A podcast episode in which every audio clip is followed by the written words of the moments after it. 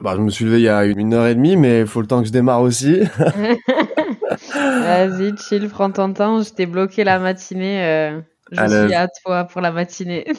Ok, ça roule, super, ça marche. Bah, euh, salut Oyana, j'ai failli euh, glisser sur ton prénom, même si t'avais demandé la première fois euh, comment on le prononçait, parce que c'est vrai que je, je me posais la question, euh, Ouais. comme ça s'écrit Ouais, c'est Je me ça. dis, c'est un prénom que j'avais jamais vu, et donc du coup, euh, voilà, bienvenue sur le Bien podcast. entendu, du coup. Ouais, merci à toi. C'est trop cool d'être là. Euh, je t'ai, euh, je t'ai, proposé de, de venir discuter avec moi aujourd'hui euh, parce que euh, j'ai vu que tu étais genre assez présente sur LinkedIn, euh, que euh, ensuite en te contactant, j'ai remarqué que tu étais ultra euh, rapide à répondre, que tu étais donc j'en ai compris et déduit que tu étais ultra connecté. Euh, et euh, pour moi, avoir euh, utilisé pas mal LinkedIn et pour être passé par, à mon avis, là où t'en es aujourd'hui, euh, j'avais envie un peu de discuter de ton utilisation des réseaux sociaux par rapport bah, et à ta vie personnelle et euh, ta vie Mm. professionnelle. Comment est-ce que tu fais pour euh, bah, gérer en fait, ou alors tu gères pas peut-être, je sais pas, on, on va en parler. Enfin, si je le sais un peu, mais euh, pour en fait à- à- avoir un épisode où euh, bah voilà par rapport à, à nos activités pro donc moi je, je suis freelance aussi enfin on est plus ou moins dans le même euh, dans le même Mm. univers. En tout cas on on est dans dans dans dans dans, une famille d'entrepreneurs qu'on appelle euh, qu'on appelle les freelances. Euh, et euh, la, la, la, la, partie euh, numérique est une grosse grosse euh, partie de notre activité et moi, c'est des réflexions que j'ai pas mal eues. J'ai beaucoup travaillé sur ma gestion des écrans, etc. Il y a d'ailleurs eu Hubert euh, de Saint-Louvent qui est passé dans l'épisode 8, 9, 10 pour parler de l'addiction aux écrans. Euh, et euh, où on explique euh, les causes, où on donne des solutions, etc. Donc aujourd'hui, on va pas euh, rentrer dans euh, les solutions, reparler des causes, de pourquoi c'est ça peut euh, atteindre la, santé mentale, etc. On va parler de ton cas à toi et on va échanger, on va échanger nos, nos points de vue, nos expériences, etc. là-dessus. Est-ce que tu peux me, enfin nous rappeler ce que tu fais exactement, en quoi consiste euh, ton activité et, euh, et ce que tu fais aujourd'hui Ouais, bah du coup, euh, je suis freelance depuis un an et demi à peu près maintenant. Et euh, je suis community manager. Donc dans les grandes lignes, je gère les réseaux sociaux des entreprises. Mm. Et je suis photographe vidéaste. Ça, ça fait un peu plus longtemps. Ça doit faire maintenant à peu près trois ans. Euh, donc euh, voilà, ça fait vraiment un an et demi que j'ai combiné euh, le tout. Et comme j'aime bien le dire, je suis triple casquette. Ouais. Ok. Quel âge est-ce que tu as encore? Je vais sur mes 24 ans dans quelques semaines d'ailleurs. Ok. D'accord. Ça roule. Et tu es de la région de Toulouse ou de Toulouse? Euh, maintenant, ouais, j'habite à Toulouse, sinon je suis du Pays Basque, d'où le Ah. euh, pas commun. Ok, ok, ok, ok. Mais oui, en plus l'accent, c'est vrai que maintenant que tu me le dis, euh... ok, ok, du ok. sud-sud, quoi. Tu Oui, c'est ça. Tu, Oui. descends, tu descends bien en bas. Non, non, mais ça me rappelle Guillaume. Euh, je sais pas si tu vois qui c'est, Guillaume, euh, le, le, le ghostwriter pour les boîtes, à- les entreprises à impact euh, sur LinkedIn. Faut pas me parler en prénom, il faut me parler en photo de profil. bon, bah c'est un pote, euh, c'est un pote qui est, qui est, qui est ghostwriter et qui, euh, qui, a une, qui a une grosse ligne éditoriale sur l'écologie. Euh, C'est Guillaume Sal euh, Turel. Et, et tu me rappelles son accent. Tu me rappelles son accent. du coup, maintenant, ouais, ok, ça va. Je, je tu situe. comprends mieux Oui, bien sûr, bien sûr, bien sûr. ok, cool. Et euh, bah donc du coup, t'es community manager, donc ça veut dire que tu, bah en gros, euh, pour pour pour résumer, et grossir le trait, on va faire, essayer de faire attention de pas mettre trop de d'anglicisme dans l'épisode, parce qu'il y a Mm. probablement des, une, une une bonne partie de l'audience qui n'est pas spécialement dans le milieu de l'entrepreneuriat, dans le freelancing, etc. Donc on va essayer euh, euh, de, de faire notre mieux pour euh, pour détailler, expliquer comme tu l'as très bien fait en intro euh, ton métier ou bien les termes qu'on peut utiliser. Euh, donc en gros, bah, tu, tu, ton outil de travail, ce sont les réseaux sociaux. Euh, le, le, c'est ça, comme le, je sais pas moi, le, cordonnier a des machines pour polir les chaussures, toi, euh, pour euh, pour arriver à tes fins, tu dois te servir des réseaux sociaux. Donc c'est une partie intégrante de ton travail. Et la deuxième partie, c'est que bah, pour pouvoir gérer euh, sa boîte, pour pouvoir gérer son activité, il faut aussi servir des écrans, euh, des emails, du téléphone, passer des appels, ses propres réseaux sociaux personnels. Comme je le disais, toi, tu es quand même assez présente sur LinkedIn, donc ça inclut de la préparation de posts, de la publication, etc. J'ai envie de commencer par te demander, est-ce que est-ce que là, aujourd'hui, à l'heure actuelle, tu te considérerais euh, comme euh, ce qu'on pourrait appeler d'une addict aux écrans? Malheureusement, je pense que la réponse est oui. ok. en vrai, en vrai, je pense que oui, il y a un gros problème de ce côté-là euh, et ça s'est décuplé bah, depuis que je me suis mis à mon compte aussi, parce que comme tu l'as très bien résumé, mon taf passe par les écrans et euh, encore plus difficile de se déconnecter quand euh, tu es euh, ta propre patronne et qu'il y a personne qui va te dire c'est bon maintenant tu coupes tout et et vis ta vie quoi. ouais carrément. Et est-ce que tu avais déjà déjà ce tu vois cette propension à être euh, tout le temps sur ton téléphone, etc. avant euh, de commencer à, à, être dans ce milieu-là? Ou est-ce que ça s'est amplifié? Ou est-ce que en fait c'est juste que bah c'est c'est pareil qu'avant? Ou euh, mm. est-ce que tu as noté une différence? Bah alors en fait avant de me mettre à mon compte et de travailler en communication, j'étais comme même bien appelé les gens aujourd'hui une semi-influenceuse. bon, je crée déjà du contenu sur Insta, euh, aussi sur YouTube, etc., mais de manière perso. Et c'est vrai que j'étais quand même très présente déjà euh, euh, avant même de d'être freelance. Ce qui faisait que euh, j'avais tout le temps mon téléphone avec moi parce que je partageais tout le temps ce que je faisais, limite en temps réel. Euh, bon, clairement, c'était too much. Hein. Avec le recul, je m'en rends compte, c'était un peu too much. Euh, donc j'étais quand même bien bien présente. Euh, j'étais tout le temps euh, à pouvoir répondre extrêmement vite, comme tu as pu aussi le dire tout à l'heure, j'étais ultra réactive. j'avais vraiment toutes mes notifications qui étaient activées, donc dès qu'il y avait une notif, je me jetais dessus. Enfin voilà, c'était déjà quand même assez présent. Et finalement, j'ai eu une overdose de, de ça, quoi de Insta, euh, de ce côté un peu euh, de ce côté superficiel d'Insta. Sauf que il y a un autre enjeu qui est rentré en compte quand je me suis mis à mon compte, c'est que la communication fait partie de mon taf. Donc là, c'est même plus une question de vouloir raconter sa vie ou de faire passer un message perso. Là, ça va au-delà. C'est juste que je communique pour me faire vivre, tu vois. Là, c'est l'essence même de pourquoi je le fais. C'est parce que la communication, euh, est au cœur de mon métier, de ce que je dois faire pour euh, pouvoir avoir des clients et juste vivre comme tout le monde. En fait, comme c'est devenu mon taf et que je suis obligée de passer par là, euh, l'enjeu était différent quoi. Avant, c'était vraiment le truc de peut-être que d'une certaine manière, je cherchais l'attention aussi et que j'avais besoin de casser un peu cette solitude et que je, je le faisais à travers l'écran, qui est d'ailleurs pas la solution d'ailleurs je tiens à préciser.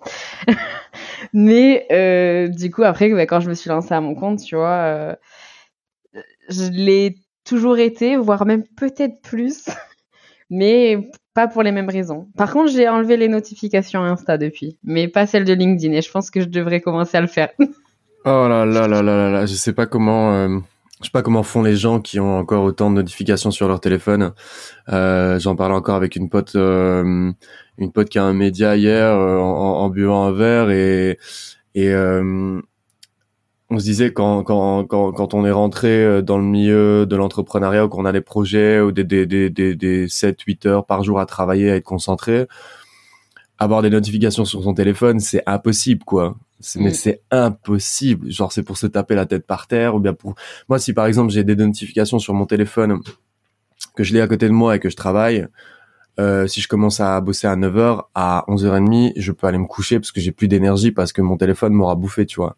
Mm. Euh, et encore, et encore, euh, il sera plutôt 14h parce que j'aurais craqué et que j'aurais passé une heure à scroller sur je sais pas quelle euh, quelle plateforme parce que je me serais fait avoir et euh, et donc, euh, je sais pas comment. Euh, enfin, à chaque fois que quelqu'un me dit euh, ouais, moi je bosse et en plus j'ai toujours des notifs, etc. Je me dis mais comment est-ce que tu, enfin comment est-ce que t'as pas encore craqué quoi? Mm. euh, Je sais pas comment comment tu fais toi d'ailleurs? Ça te génère pas euh, trop d'anxiété, ça te génère pas trop de fin de journée quand quand tu vas te coucher. Euh, bon, j'imagine en plus t'es avec ton téléphone, non? Mm. Mais comment comment comment est-ce que, enfin ton état général euh, si tu devais être honnête avec toi-même, euh, comment comment ça se passe quoi, tu vois? Euh, Enfin moi je moi je, je, si jamais j'ai mon téléphone toute la journée, j'ai une boule au ventre, vraiment de l'anxiété, je vais je vais commencer à me sentir pas bien, etc. Genre comment comment ça se passe chez toi en étant ultra connecté comme ça? Euh, le problème, c'est que euh, moi, mes notifs euh, génèrent ce qu'elles sont censées générer, donc de la dopamine à fond. Donc en fait, moi, dès que j'ai une notif sur LinkedIn, je me dis putain, trop bien, genre ça génère de, de l'engagement, tu vois. mais parce qu'encore une fois, là, je concentre tous mes efforts dessus parce que j'ai une stratégie bien bien faite en tête et du coup, ce qui fait que je veux pas en louper une miette, quoi. Donc Insta, je l'ai coupé parce que c'était mon Insta perso et que j'avais pas euh, aujourd'hui j'ai pas j'ai plus en tout cas d'enjeu à communiquer dessus euh, euh, pour pour mon taf.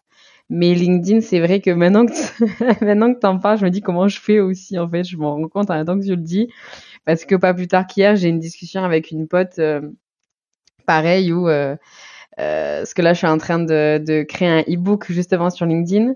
Et en fait, ça fait des jours que j'avance pas au rythme que j'aimerais avancer parce que je lui dis, mais en fait, là, j'ai trop posté sur LinkedIn et en fait, euh, j'ai trop de notifs parce que ben, ça va forcément avec euh, le résultat, quoi.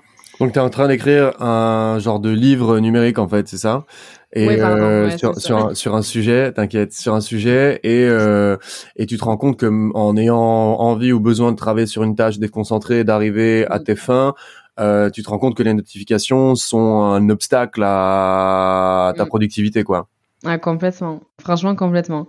Parce que en, plus, je le sais, mais je le fais vraiment machinalement. Tu vois, même quand je suis sur l'ordi, euh, j'ai toujours une fenêtre LinkedIn d'ouverte et donc du coup ben je vois les notifs tu vois tu as le petit 1 qui s'affiche quand tu as une notif qui arrive et en fait j'arrête tout ce que je suis en train de faire pour aller voir ce qui se passe ouais. et le problème c'est que comme tu dis aussi tu peux facilement rentrer dans la boucle de tu viens pour quelque chose et en fait il reste pour autre chose. Hmm. Tu vois, c'est qu'en fait tu vas être dessus, puis finalement tu vas rafraîchir la page, tu vas aller sur le fil d'actu, tu vas lire un truc, tu vas dire ah ouais ça ça m'intéresse, tu vas aller lire les commentaires, oh tu vas laisser un petit commentaire, et bref. Et là en fait t'as genre 30 minutes qui est passé et c'est 30 minutes de perdu sur ta tâche initiale et tu te dis putain mais je me suis fait avoir quoi. Et après quand et après, quand tu, euh, quand tu passes 30 minutes comme ça à te faire avoir et tout, t'arrives à revenir sur une tâche, t'as as toujours de l'énergie et de la concentration, de l'attention pour pouvoir revenir sur la tâche? J'arrive, mais j'ai un peu de mal à me remettre dedans et en fait surtout qu'il y a cette culpabilité qui commence à arriver très vite parce que je me dis, euh, waouh, euh, ça fait des jours que j'essaie d'avancer sur ce projet et à chaque fois je me fais avoir. Alors que c'est moi hein, tu vois qui me qui me met face à tout ça quoi. Mais, euh, en fait je sais pas j'ai l'impression que j'ai envie de d'avoir le contrôle et de me dire ok même s'il y a la notif ben c'est moi qui décide donc je vais pas le voir. Mais en fait c'est plus fort que toi tu vois il y a ce mécanisme c'est plus fort que toi. Dès que tu vois une notif tu peux pas t'empêcher d'aller regarder ce que c'est. Même si euh, c'est même pas pour forcément euh, cliquer dessus si je prends une notif euh, de téléphone ben je vais avoir le réflexe de prendre mon tel, euh, tu vois, de, de mettre euh, ma tête pour que ça se déverrouille la notif. Bah et de regarder, de, de, lire ce qui se passe. Et du coup, en fait, tu peux pas t'empêcher aussi de cogiter sur ce que tu as vu, même si tu vas pas y répondre tout de suite. C'est pour ça que sur mon, en fait, euh, ça peut être un sujet pour plus tard, mais du coup, j'ai deux téléphones maintenant. Mmh. Je, je, crois que je t'en avais parlé la dernière fois, mais j'ai deux téléphones maintenant. J'ai mon téléphone perso et j'ai mon téléphone pro. J'ai voulu faire ça il y a quelques semaines parce que euh, justement, j'arrivais pas à décrocher de mon taf avec euh, mon téléphone perso. Euh, parce que ben, j'étais amenée à regarder des notifs qui ne concernaient plus ma vie perso euh, et que je voulais couper quoi. Tu vois, quand il est 21h, j'ai pas envie de regarder un mail d'un client, euh, voilà. Ce qui fait que ça fait deux fois plus d'écran. Mais ce qui fait que du coup, euh, bon, sur mon téléphone pro, par contre, il n'y a aucune notification. Vraiment, j'ai tout coupé. Mais par contre, vraiment là, mon démon actuellement, c'est LinkedIn, quoi. c'est que je, je te le dis en direct, je sais même pas pourquoi j'ai toujours pas enlevé les notifs LinkedIn, hein, parce que pour l'instant, c'est, c'est là où j'ai le plus de notifs, parce que c'est là où je suis le plus actif. Donc forcément, ça va, ça va avec. Ouais. Mais après, tout à l'heure, tu as parlé, euh, parlé un peu de, de, de ces shots de, de dopamine. Alors, d'un point de vue scientifique, euh, on, va le résumer comme ça, mais il y a plus de nuances à apporter au niveau euh, de, de, ce fameux sujet de la dopamine et des écrans, parce qu'il n'y a pas que la dopamine qui nous attire dans là euh, dans la dans les notifications. Il y a, on en parle on en parlait justement avec Uber. Il y a euh, euh, enfin l'attrait pour pour la nouveauté, le fait qu'il se passe quelque chose. On est on est aussi attiré par le téléphone en lui-même. Donc la notification est juste un élément. Mm. Et euh, il y, a, y, a, tout un univers derrière qui fait que bah, les, les, les, les écrans, les téléphones en l'occurrence, appuient un peu sur euh, même pas des failles, mais sur des, des, des fondements euh, biologiques qui, qui, font partie de notre fonctionnement humain. Et les téléphones viennent répondre à ce genre de trucs. Et en effet, il y a de la, de la dopamine qui est, qui est, qui est libérée à certains moments et euh, le, le, le, système de la récompense euh, ben le système de la récompense c'est quelque chose qui a été créé enfin qui a été créé non qui euh, qui existe chez nous et, et que qui est en nous pour qu'on puisse répéter les comportements pour notre survie. Donc comme euh, la nourriture le sexe la reproduction etc euh, donc lorsqu'on va faire quelque chose qui nous plaît ou qu'on va être au contact de quelque chose qui nous plaît le cerveau va avoir envie de recommencer et va nous pousser à recommencer puisque euh, c'est quelque chose qui nous a apporté quelque chose de, de, de positif. Et donc c'est là-dessus que viennent taper euh, les, les, notifications, etc. Parce qu'on a, ok, euh, un sentiment positif de voir que ça bouge, de voir que les chiffres montent, etc.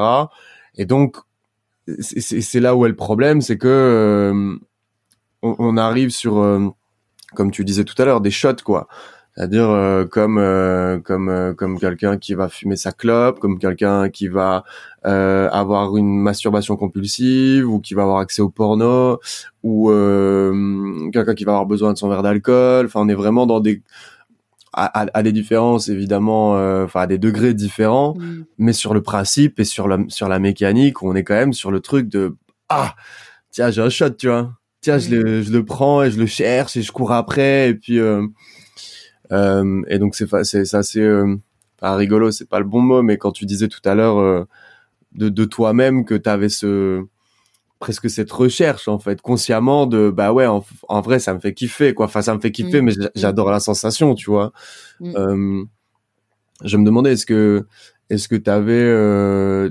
d'autres d'autres endroits dans ta vie où tu vas être à la recherche de tu vois de, de sensations? Euh, je parle pas nécessairement d'addiction, hein, je parle vraiment de, euh, tu vois, de dans les relations humaines, euh, dans les activités que tu fais, euh, je sais pas moi, dans des lectures, ou enfin, est-ce que tu vois, est-ce qu'il y a d'autres endroits dans ta vie où tu as, déjà pris conscience d'être à la recherche un peu de ce de, cette intensité que les réseaux sociaux euh, peuvent t'apporter? Mmh.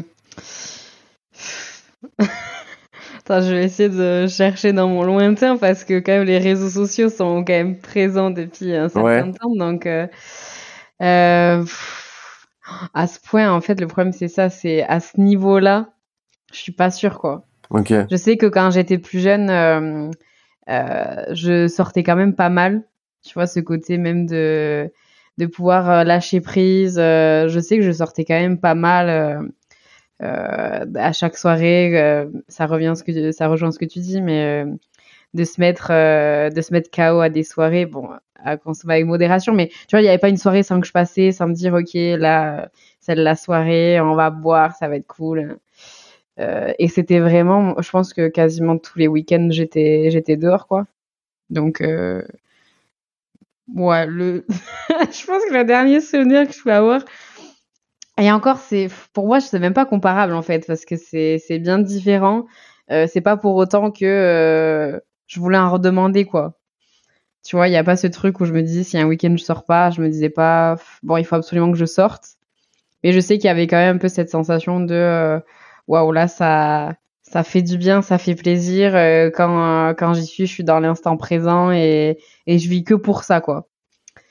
Et quelque part, ça rejoint un peu ben cette notion où je suis dans ma bulle, Comme quand je suis sur les réseaux ou que je, regarde quelque chose, je suis dans ma bulle et je pense à rien d'autre, quoi. En fait, c'est pour ça que ça me fait penser à ça, plus dans le sens où je suis dans mon instant présent, je suis absorbée que par ça. Mais après, avec autant d'intensité, je suis pas vraiment sûre. Surtout que, ben, encore une fois, les, les écrans, on les a vraiment constamment avec nous. Donc, c'est-à-dire que c'est du euh, presque 24-24, quoi. Bon, t'enlèves euh, l'heure de sommeil, mais... ah, tu dors quand même? Je dors quand même. Franchement, je dors. Et je dors bien en plus, donc ça va. ah putain, ça c'est incroyable, ça parce qu'avec autant de temps euh, d'écran là, la dernière fois tu m'avais dit combiné là avec ton téléphone et ton portable, enfin ton PC, euh, que t'étais à, des 12-13 heures, c'est ça, par jour euh... Ouais, la moyenne, ça, ça rejoint ça un petit peu, ouais. Bah, donc, euh, bah écoute, euh, euh, parce que bien dormir avec 12-13 heures d'écran par jour, plus les notifications, etc. Ouais. je crois que tu dois être parmi les exceptions, hein, pour être honnête.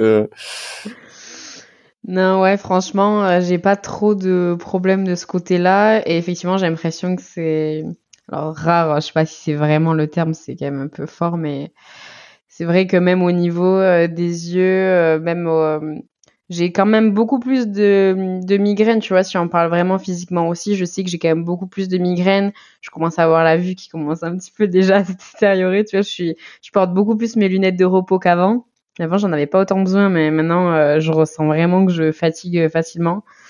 Mais finalement, euh, dès que je vais me coucher, alors que, encore une fois, comme je t'ai déjà dit la dernière fois, le dernier truc que je fais avant de me coucher, c'est je suis sur mon tel, quoi. C'est un truc de ouf. Euh, mais ouais, je me dis, ok, il faut que je passe une bonne nuit de sommeil. Comme ça, demain, je suis en canne et je recommence. ouais, c'est affreux, tu vois, quand tu le, quand tu le vois comme ça. Et je me dis, en fait, si je dors pas, demain, je vais pas pouvoir avancer sur mon taf. Et, et je peux pas me le permettre. Je peux pas me permettre de, de perdre une journée de plus, quoi. Euh, voilà. Est-ce que c'est triste? Ah, c'est pas, c'est pas à nous d'en juger. Hein. non, non, c'est pas, c'est pas à nous d'en juger. Euh, mais j'ai une question euh, qui, qui pourra faire le lien avec ce que tu viens juste de dire là maintenant. Pour, pour après, je la garde. Euh, tu, tu parlais ok, c'était pas la même intensité, c'était pas la même chose, et on a compris que les réseaux sociaux étaient plus euh, que, que, même ton comportement avec les réseaux sociaux, ta consommation de réseaux sociaux n'avait rien à voir avec le fait de sortir et d'aller euh, euh d'aller euh, bah, d'aller boire des coups jusqu'à plus soif en gros. je me demandais si je sais pas, t'avais conscientisé peut-être le la, enfin la, l'espèce de fuite de quelque chose ou euh, tu vois est-ce que euh, est-ce que euh, est-ce, est-ce qu'il y a un truc sur lequel ça ça tu vois ça, ça t'arrangerait en fait d'être absorbé par les réseaux parce que ça te permettrait en, gros de pas y mmh. penser tu vois ou de, de, détourner ton attention parce que ici enfin moi je, je parle avec des, des, des, des addicts au aux substances. Euh, moi, je suis passé par la cocaïne, etc. c'est vrai qu'il y a, tu vois, on, dans, dans, dans, des comportements extrêmes sur quelque chose. Moi, je suis pas médecin, donc je peux pas dire t'as une addiction aux réseaux sociaux. C'est, mmh. enfin, tu vois, on n'est pas là pour euh, pour poser des termes médicaux, etc. Mais quelqu'un qui va s'échapper avec la nourriture, quelqu'un qui va s'échapper avec les réseaux, quelqu'un qui va s'échapper avec l'alcool, etc. Il y a quand même toujours un petit, tu vois, un petit, euh, un petit truc dans les fondements qui fait que ah, c'est plus confortable en vrai d'être dans l'alcool, dans les réseaux, dans le pétard, etc., que de faire face un petit peu aux trucs qui, voilà, à l'intérieur euh, nous nous euh, nous euh, nous prennent un petit peu. Et je me demandais si toi, tu avais déjà conscientisé un truc ou ou si tu pouvais éventuellement avoir des pistes de d'où pouvait venir cet attrait à aller autre part, quoi, tu vois. Mmh.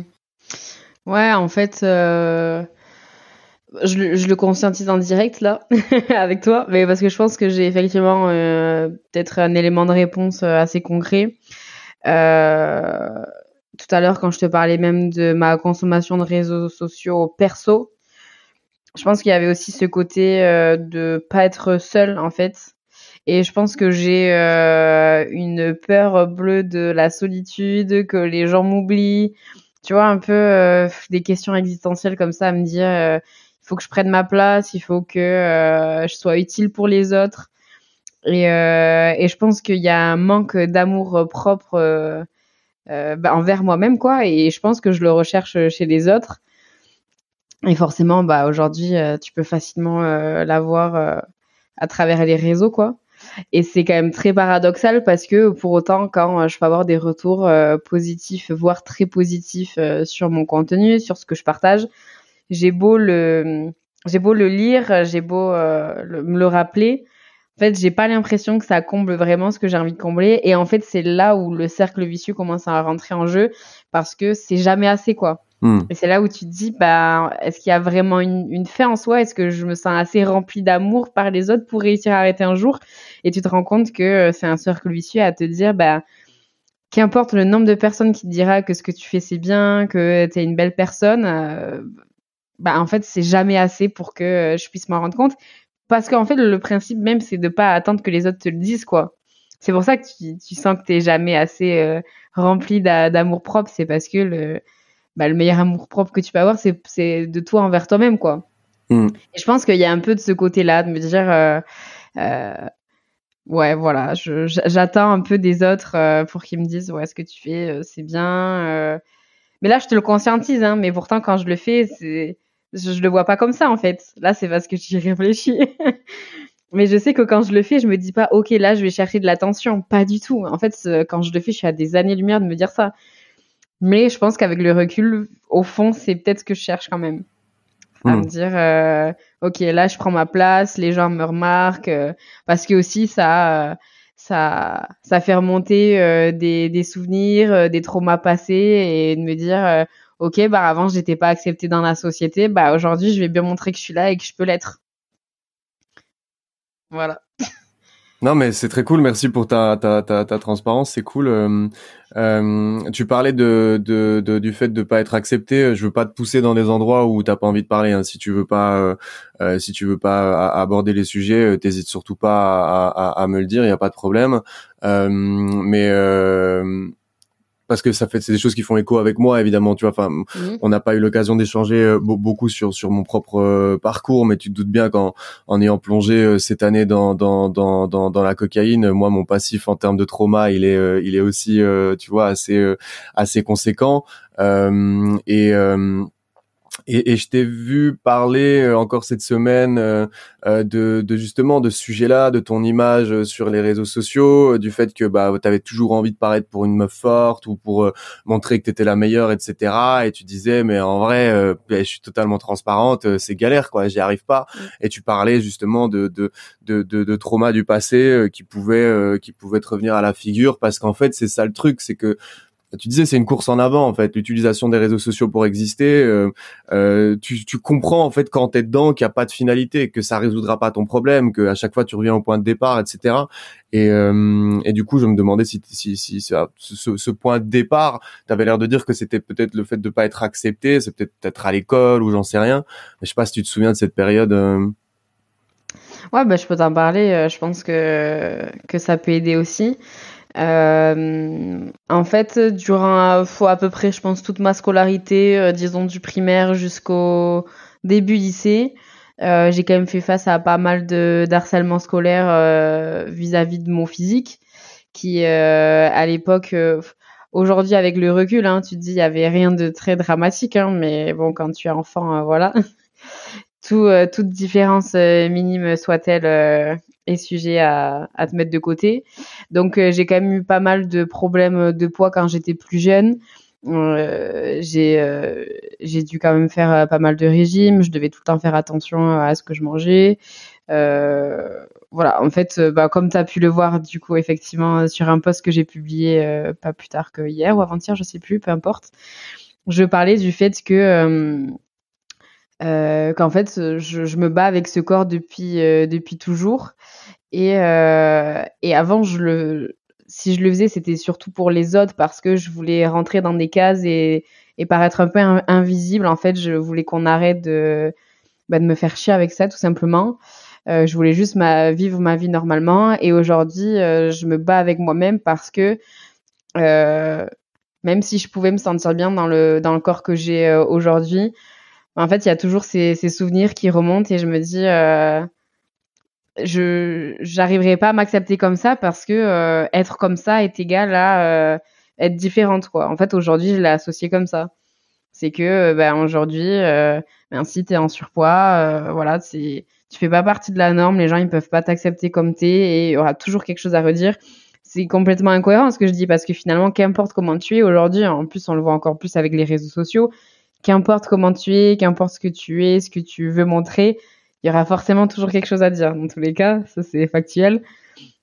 Mais moi, en tout cas, dans euh, mon expérience, euh, c'est clair que euh, prendre du poids est égal à harcèlement, un regard des autres différent. Et, et en fait, j'ai envie que ça ne soit plus un problème et quelque chose à laquelle je pense, quoi. Aujourd'hui, je vais me regarder dans le miroir. Enfin, en ce moment, c'est je vais, je peux même pas me regarder avec bienveillance euh, sans me mettre à, sans me mettre à pleurer, quoi, tu vois. Hmm.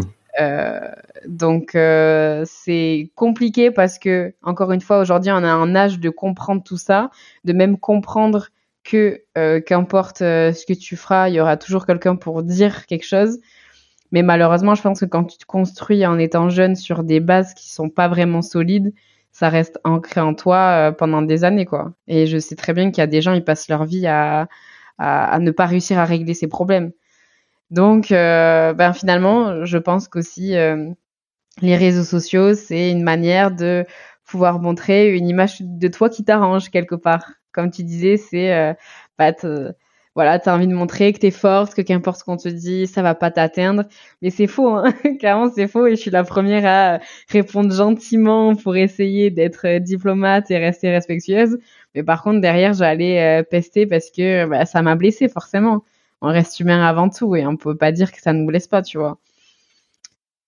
Voilà, tu sais la petite histoire maintenant. Mmh. Non mais c'est cool, merci pour ce partage. Mais oui, surtout en fait, euh, tu parlais des, des, commentaires qui te blessent, etc. Et c'est d'autant plus conséquent lorsque justement tu mises euh, ton exposition sur ton estime de toi, quoi. Tu vois, quand, quand quand tu moi j'ai fait des vidéos enfin j'ai fait des vidéos avec des médias etc euh, pour pour témoigner par rapport à, à, la cocaïne et dans les commentaires il y avait des commentaires débiles euh, et euh, j'ai remarqué que j'avais une certaine distance avec tu vois euh, et ton histoire me enfin moi c'est pas pour les pas pour les mêmes raisons mais elle fait écho avec la mienne et à mon avis avec celle d'autres personnes qui vont écouter ce, ce podcast parce que le harcèlement scolaire aujourd'hui, enfin toi t'as 24, moi j'en ai 30, mais peu importe, on, en parle beaucoup plus aujourd'hui. On en parlait il y a 10 ans, on en parlait quand même vachement moins. Mmh. Euh, mais je pense qu'on a été, euh, enfin on a été euh, beaucoup quoi. On a été beaucoup beaucoup beaucoup à avoir subi du harcèlement scolaire. Moi, j'avais des lunettes qui grossissaient les les, les qui grossissaient mes yeux à l'école. j'avais Enfin ça, ça a été un, un, un gros point euh, qui m'a, enfin qui a, qui a traîné jusqu'à jusqu'à la vingtaine, quoi. Donc de de 4-5 ans jusqu'à la vingtaine. Euh, et enfin bref, j'ai eu d'autres d'autres d'autres trucs comme ça. Euh, et dans les commentaires que j'ai vus dans les vidéos, bah, j'ai eu des commentaires sur mes lunettes, tu vois, par rapport aux produits. Ouais, mais si tu prends, euh, euh, en plus si toi tu prends des produits avec les lunettes que t'as, je t'explique pas les yeux que tu vas avoir, etc. Et et je me suis rendu compte euh, que c'était, je vais pas dire que ça avait disparu avec le temps, mais c'est qu'en construisant des projets et en me posant des questions de pourquoi est-ce que bah moi je fuis la réalité euh, avec la cocaïne et j'ai cherché pourquoi bah là t'en, en as parlé ça démarre de harcèlement scolaire et il y a probablement d'autres euh, d'autres euh, d'autres choses en dessous euh, qui, qui, qui, qui qui peuvent te concerner mais en ayant remonté tout ce chemin-là et en me disant bah tiens d'où vient ce besoin profond de consommer de la coke et de fuir la réalité euh, ok qu'est-ce que je fais de ça? Qu'est-ce que je fais de cette histoire de ce passé là de, de des histoires familiales et compagnie? Comment est-ce que je peux passer euh, à, l'étape supérieure? Et puis une fois que je traverse euh, ces histoires euh, familiales du passé les traumas et compagnie tout d'un coup l'utilisation de la cocaïne devient presque inutile quoi. Tu vois je ressens je, je perds quasiment une on va dire 60% de mon envie de consommer de la coke s'en va lorsque j'ai traité les racines de du problème que j'avais le plus dur, c'est de regarder en face la réalité, c'est d'accepter euh, ce qui s'est passé, d'accepter euh, ce qui ce qui a pu nous arriver, ce qu'on a pu vivre. Un traumatisme, c'est pas l'événement, c'est pas le coup de poing, c'est la douleur qui va arriver après, c'est la manière dont on va la, la, la, la, traiter.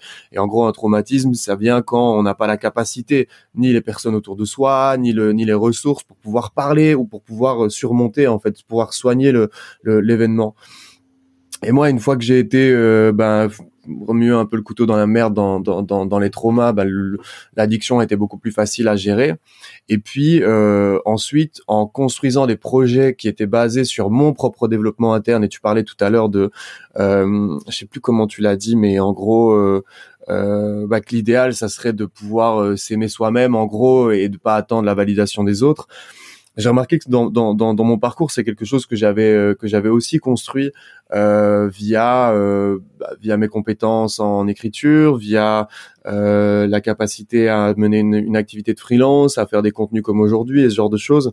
Euh, et du coup, je, je, je, me demandais, parce que je voulais dire par rapport à ça, c'est que le commentaire par rapport à mes lunettes euh, sur la vidéo aujourd'hui quand j'ai 30 ans, bah il glisse comme tu vois, il glisse en mode bah ouais mais enfin enfin moi je sais où je suis je sais ce, je sais qui je suis aujourd'hui je sais ce mm. que j'ai fait ce que j'ai traversé d'où je viens donc en vrai euh, oui peut-être que le jour où je suis un peu plus fatigué un peu plus sur les nerfs quelqu'un qui va me faire un commentaire sur mes lunettes il va m'agacer je vais l'envoyer chier mais profondément genre cinq minutes après tu vois ça va pas me ça va pas me détruire quoi mm. et c'est pour ça que je voulais te demander, est-ce que tu as des, euh, est-ce que tu as des trucs dans ta vie que tu construis ou que tu as construit dont tu es fier ou des choses sur lesquelles tu travailles en te disant je le fais pour moi et euh, ça me fait du bien et tu vois des choses comme ça, des espèces un peu de piliers qui en fait appartiennent à personne sauf à toi. Si un jour ça te permet d'être valorisé aux yeux des autres, tant mieux. Mais quelque chose qui te remplit, euh, toi, euh, hors, réseaux sociaux, évidemment, tu vois.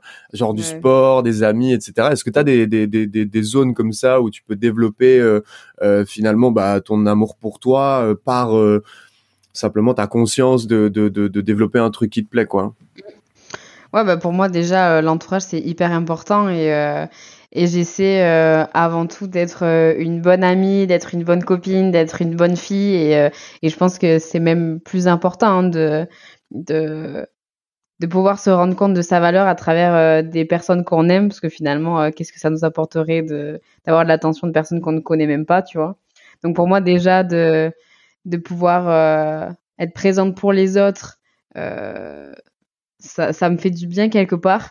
Euh, je donne pas pour recevoir pour le coup quand il s'agit vraiment de, de, mes proches. J'attends rien. J'ai pas vraiment d'attente euh, envers mes proches. Je veux juste pouvoir être euh, être là et euh, et ça, ça me fait vraiment me rendre compte de la valeur de la personne que je suis.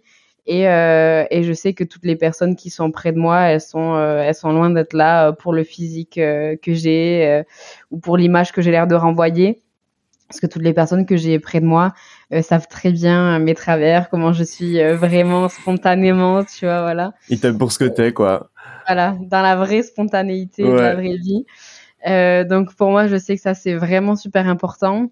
Euh, après, effectivement aussi, quand tu parlais de sport, ça forcément ça a fait écho à, aux dizaines d'années de danse que que j'ai pu faire quand j'étais plus jeune, qui m'a énormément aidé à, prendre confiance en moi parce que bah, sur, surtout quand tu es en surpoids, tu fais de la danse. Euh, alors moi, le, genre de danse que je, que je faisais, il y avait un, un, peu moins de ça, mais tu vois, typiquement, tu peux le voir dans la danse classique. C'est rare que tu vois euh, une personne en surpoids faire de la danse classique, tu vois, ça rentre dans les critères, etc. Donc c'est vrai que moi de faire de la danse, ça m'a quand même bien aidé parce qu'en plus rapport au corps, on y est complètement quoi. C'est tu mets ton corps en mouvement, tu te rends compte aussi de la capacité qu'il a. Du coup, euh, tu es un peu plus euh, un peu plus bienveillant parce que tu dis OK, alors mon corps, il est peut-être pas parfait aux yeux de la société, mais il me permet de faire ça, il me permet de bouger, de me libérer, de lâcher prise, de, faire de belles choses. Donc ça, ça m'a vraiment aidé et euh, j'en ai fait pendant presque 12 ans, ouais, je pense. Euh, bah, en fait tout quasiment toute la durée de ma scolarité finalement depuis que je suis petite jusqu'à je crois jusqu'au bac. Donc euh, je pense que ça a un peu contrebalancé aussi euh, certaines certaines blessures.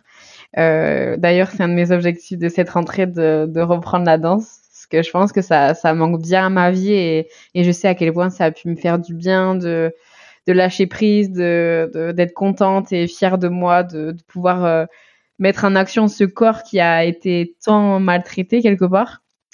Euh, donc euh, donc il y a ça et puis il y a aussi la musique, le cinéma qui sont pour moi des, des, de bons moyens de pareil de d'extérioriser tout ce que tout ce que je peux avoir en moi et, euh, et j'en parlais avec un pote encore cette semaine et c'est dingue à quel point quand je fais des des productions euh, musicales ou cinématographiques. Dans la vie de tous les jours je suis quelqu'un de très joyeuse euh, très solaire. Et pourtant quand je vais écrire ou composer c'est toujours très sombre en fait. Tu vois c'est je, n'arrive pas à raconter quelque chose de joyeux parce que je pense que c'est ma manière de d'extérioriser euh, tout ce mal que j'ai encore en moi. Et je peux pas m'empêcher d'écrire si imaginons je compose une enfin j'écris une musique je peux pas m'empêcher de de d'écrire sur la douleur sur la solitude justement sur la confiance en soi euh, enfin du coup le manque de confiance en soi. Euh, pareil quand je vais avoir des idées de scénario, ça va être euh, toujours très hardcore, ça va parler de, de dépression, de suicide, de... mais parce qu'en fait c'est des choses que j'ai enfouies en moi pendant tout ce temps, qui aujourd'hui j'ai plus du tout ces pensées là aussi noires. Mais par contre, je pense que j'ai besoin qu'elles sortent quand même certaines certaines blessures qui ont besoin encore de de d'extérioriser en fait. Et euh, donc voilà, en fait c'est ça tout se rejoint finalement. Moi c'est à travers l'art clairement que je m'y retrouve, euh, de pouvoir euh, tout faire sortir, que ce soit à l'écrit, euh, par une composition de musique, euh, parce que du coup je fais du piano, donc ça m'aide. Pareil, je vais jamais te faire une petite musique de jazz super sympa, non pas du tout. ça va être vraiment des compos où t'auras envie de chialer toute la soirée. Euh, mais quelque part, je m'y retrouve. C'est très libérateur pour moi de faire ça. Et voilà, ouais, je pense que c'est vraiment, c'est vraiment ça. L'entourage et, et l'art, quoi. Danse, musique, cinéma même quand je vais voir des, des films, en fait, euh, je suis beaucoup plus attirée par des films qui vont me faire pleurer. Parce que quelque part, euh, en fait, je fais évacuer peut-être que des choses que j'ose pas évacuer au quotidien, tu vois. Et peut-être que pour moi, c'est un prétexte, en fait, de me dire, euh, ok, ça me touche, bah, ça me permet de, de tout faire, tout faire sortir, quoi. c'est fou, ça fait beaucoup de points communs avec moi, l'air de rien, sur plusieurs sujets. T'as parlé de l'arrêt de la danse en étant ado, etc et tous les bénéfices que toi t'en tirais que je comprends parfaitement euh, la sensation euh, moi quand enfin d'abord quand j'ai arrêté enfin après quand j'ai arrêté la, la, la cocaïne j'ai je me suis mis à rouler au vélo à fond. J'ai expliqué sur plusieurs épisodes que euh, pour moi c'était euh, aussi un espèce de une espèce de barrière pour pouvoir m'empêcher de consommer parce que j'avais envie donc je roulais à vélo une demi-heure le matin, une demi-heure le soir, donc je faisais une heure par jour de vélo, plus le week-end, j'avais pour objectif de faire des grandes distances de 40, 50 kilomètres. Euh, enfin, ça a été progressif, quoi. J'ai commencé par 15, 20, et puis je suis arrivé à 50, 6, 7, 8 mois après. Euh, et euh, j'ai repris cette sensation, j'ai repris contrôle de mon corps en fait et ça a été un des éléments un des piliers qui m'a aidé justement à ne pas replonger parce que c'était une chose à laquelle je m'étais accroché c'est-à-dire euh, ma compétence à euh, faire autant de kilomètres, euh, ma capacité à être en forme, à aller rouler, à avoir une sensation physique agréable. Et donc ça m'a fait penser à ça. Mais juste avant ça, tu parlais de la danse. Euh, et moi je me rends compte, enfin je me rends compte, j'ai conscientisé ça depuis un moment, mais que euh, vers 14-15 ans, j'ai eu, euh, j'ai fait du sport toute ma vie depuis que je suis gamin, du karaté, de la natation, du football, en compétition, enfin bref, je, je faisais que ça et je voulais faire du sport toute ma vie, je voulais être kiné sportif, je voulais être dans le milieu du sport, c'était, euh, j'avais que ça en tête quoi, j'avais que ça en tête. J'ai eu des problèmes de santé à l'âge de 14-15 ans, euh, de santé physique, des problèmes de différence de taille dans les jambes, etc. Donc des opérations. Puis après j'ai eu des ligaments croisés euh, vers 15-16 ans. Euh, euh, bref, j'ai été coupé. Enfin, j'ai été coupé dans mon élan. J'avais une famille de merde et, et j'étais dans l'angoisse, dans l'angoisse totale. Il y a de la violence psychologique, etc. Euh, pour moi, le sport c'était mon échappatoire et à l'adolescence, euh, mon corps m'a interdit de faire du sport, les médecins m'ont interdit de faire du sport, tout simplement ça suivait plus et ça commençait à craquer de partout. Et c'est à partir de ce moment-là que euh, j'ai commencé à sortir, à boire des verres et que ça s'est progressivement installé et que euh, trois, quatre, trois, quatre ans plus tard, bah, je suis tombé sur sur sur sur sur les drogues et en l'occurrence la cocaïne en, premier et que ça a remplacé en fait, ça a remplacé complètement c'est la, la, la, perte de sens en fait, la perte de connexion avec moi-même, la perte de connexion avec qui j'étais vraiment euh, a disparu, plus tout le background familial, émotionnel, etc.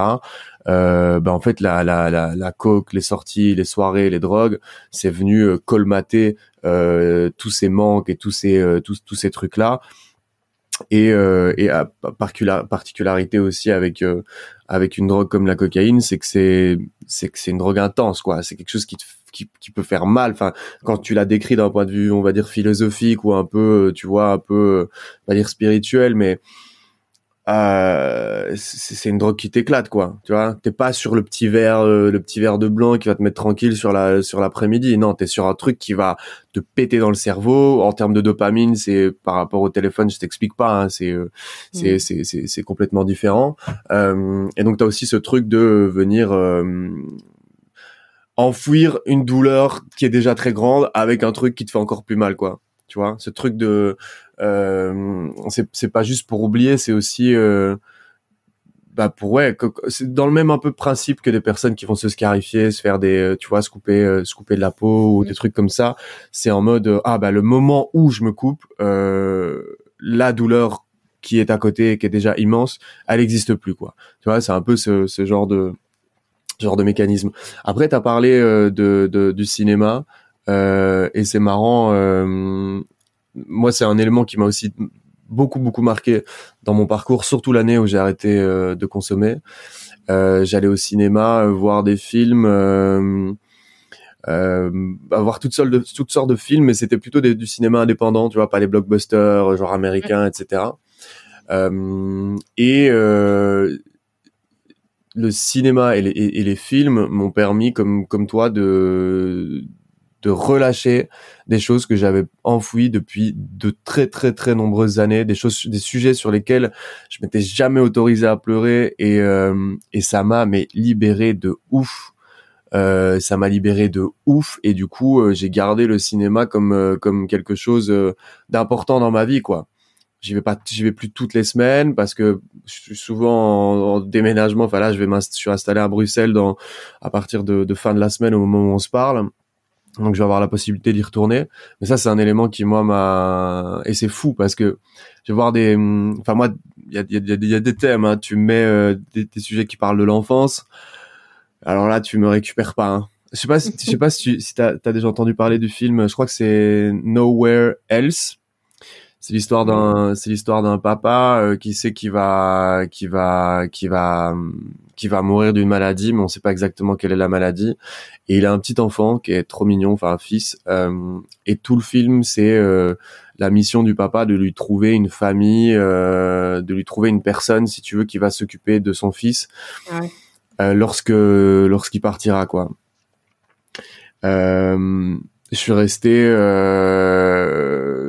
enfin genre je me suis presque fait sortir du cinéma parce que j'arrivais pas à décoller de mon siège et que j'étais en train et là ça me fait encore ça me procure encore des effets de d'en reparler euh, pour te dire à quel point j'ai pas su m'arrêter de pleurer quoi. J'ai pas su m'arrêter de pleurer. Alors c'est pas c'est pas une histoire qui, qui m'a concerné euh, par rapport à mon père ou quoi que ce soit mais c'est ce, ce domaine là de l'enfance où moi ça a connecté de ouf avec mon avec ma propre histoire et où j'ai eu besoin en fait de laisser partir euh, des choses qui me concernaient, qui n'étaient pas des sujets directement liés au film. Ouais. Et j'ai eu euh, et j'ai eu la même chose avec le film Pupille. Euh, avec Elodie Bouchez, je sais pas si tu vois ce film, ouais, ouais. Euh, où là on est plus sur un sujet euh, de, de, des pupilles de la nation en France, donc c'est des enfants qui sont nés sous X et qui sont confiés d'abord à des à des comment dire à des à des je sais pas comment on va appeler ça mais à des personnes qui sont bah, engagées par l'État pour s'occuper de l'enfant et, le, et lui trouver une famille et pareil, et c'est ce film-là qui moi m'a euh, en plus, c'est extrêmement bien joué, c'est extrêmement bien monté. Enfin, c'est, c'est le film est un très très très bon film à mon sens. Euh, et c'est ce film, c'est par ce film-là que je me suis dit putain mais le cinéma c'est quand même incroyable quoi. Genre les, les émotions que ça peut te, te, transmettre le et la capacité que ça peut avoir à débloquer des choses. Moi ça ça a littéralement changé ma vie quoi.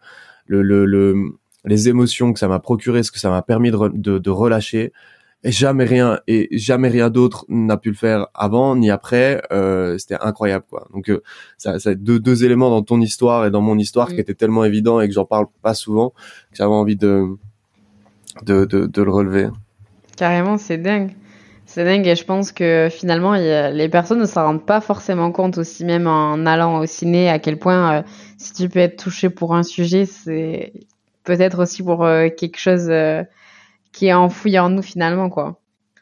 C'est intéressant de, de vraiment le conscientiser comme tu le fais parce que je suis pas sûre que. Mais, mais moi, encore une fois, je le fais en direct, mais je suis pas sûre que euh, hors discussion euh, comme celle-ci, je m'en serais vraiment rendu compte. Mais euh, c'est vrai que, euh, comme toi, il y a certains films que je repense aujourd'hui, un, un, peu un classique. attends, comment il s'appelle?